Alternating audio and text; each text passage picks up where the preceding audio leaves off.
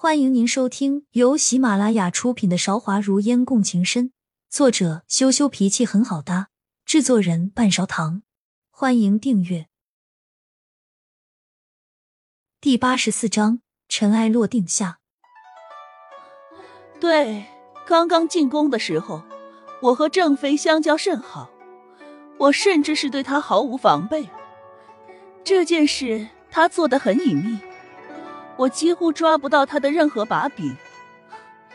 我爹爹在朝堂上没有办法为难他父亲，就让他再也怀不上孩子了。但是自此，我就完全失去了皇上的宠爱。我以为未来还很长，他总有一天会回心转意的。梦烟，你是我一生的敌人，我真的很恨你。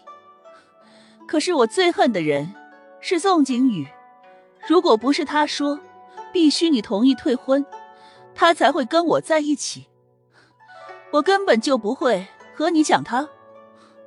可是最后他却跟我最亲的人联手背叛了我。后来我万念俱灰，嫁给了皇上。我以为我可以开始全新的人生了，没想到。郑飞毁了我的一切，我不恨他，明争暗斗，他欠我的还了。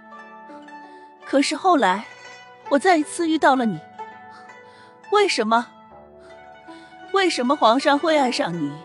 我一点都想不通。但是我以为我还是有机会的，我以为我还可以抢回他的心。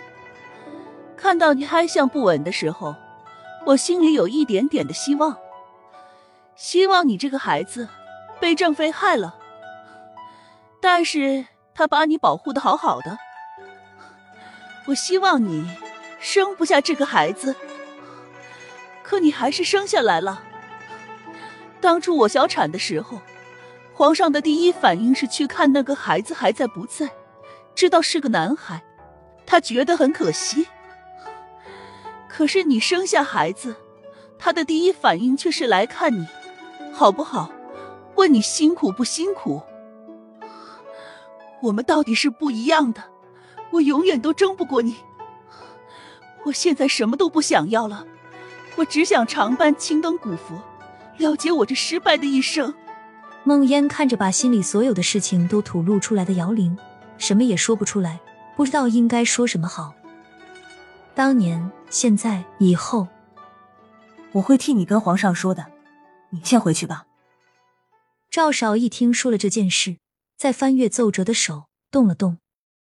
既然这是他自己的意思，只要安定王同意，就让他去吧。三郎，他的那个孩子，是不是你？孟烟有点害怕赵少义会生气，但是还是忍不住问了。阿烟。赵少义搂住了梦烟，闭上眼睛说：“那时候我还年轻，被他逼得走投无路。我不喜欢姚玲，为了拉拢安定王，只能宠幸他。我也说过，不会真的爱上他。他们对这个孩子抱了很大的希望，但是我是无论如何都不能让这个孩子生下来的。你明白吗？”梦烟点了点头。姚玲走的那天是个阴天。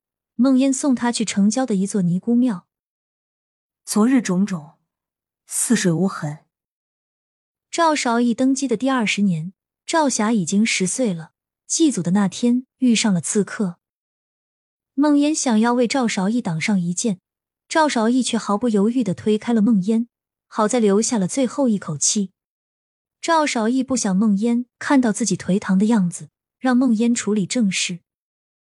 前朝终于爆发了严重的党派之争，以宋景宇为首的外党和以赵韶义为首的皇室斗得不可开交。宋景宇带领他手下的人员攻占皇宫的那天，孟烟站在赵韶义的寝宫前，天红了半边。最后，于飞带兵赶到，将宋景宇的人员全部铲除。宋景宇不愿意成为阶下囚。喝下了随身携带的毒药。阿烟，和儿和我的孩子就交给你照顾了。最后他是死在梦烟的怀里的。阿烟，再叫我一句景哥哥好不好？梦烟把青城上面那块同心结塞回了宋景宇的手里，闭上眼睛。景哥哥，天边的燕子划过，我们是再也回不去了。宋景宇紧紧握住了那块同心结。阿烟，从始至终，我在意的那个人只有你而已。如果不是你站在这里，我早已攻占了皇宫。梦烟没有说话。其实，就算不是他在这里，他也不会成功的篡位。赵少义早就已经康复了。这一场仗，他们从开始赢到了现在。三郎，你想铲除的外党，现在终于已经落网了，你开心吗？梦烟站在皇宫的最顶端，白雪皑皑，风很大。赵韶义拿起旁边的披风，披在梦烟的身上。这是我一登基就知道应该要做的事情，现在终于得偿所愿了。最起码，天下很多的百姓都不会再因为党派之争受苦了。梦烟轻声叹息。还有空音和学武，他们终于可以光明正大在这个天下行走了。阿烟，嫁给我，你开心吗？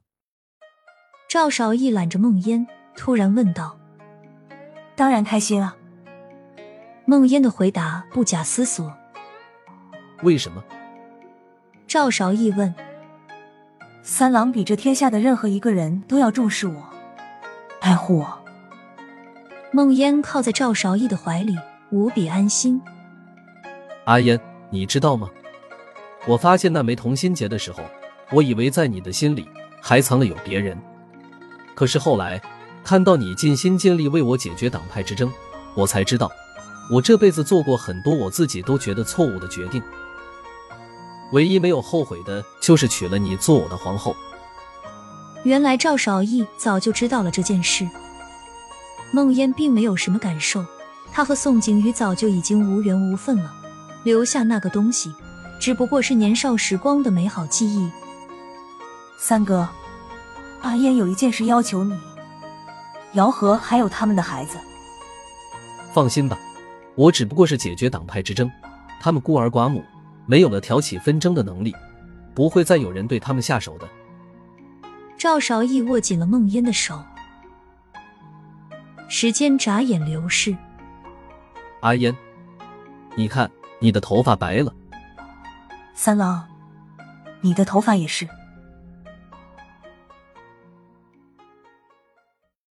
本书播讲完毕，全剧终，谢谢大家收听，欢迎您期待新的作品。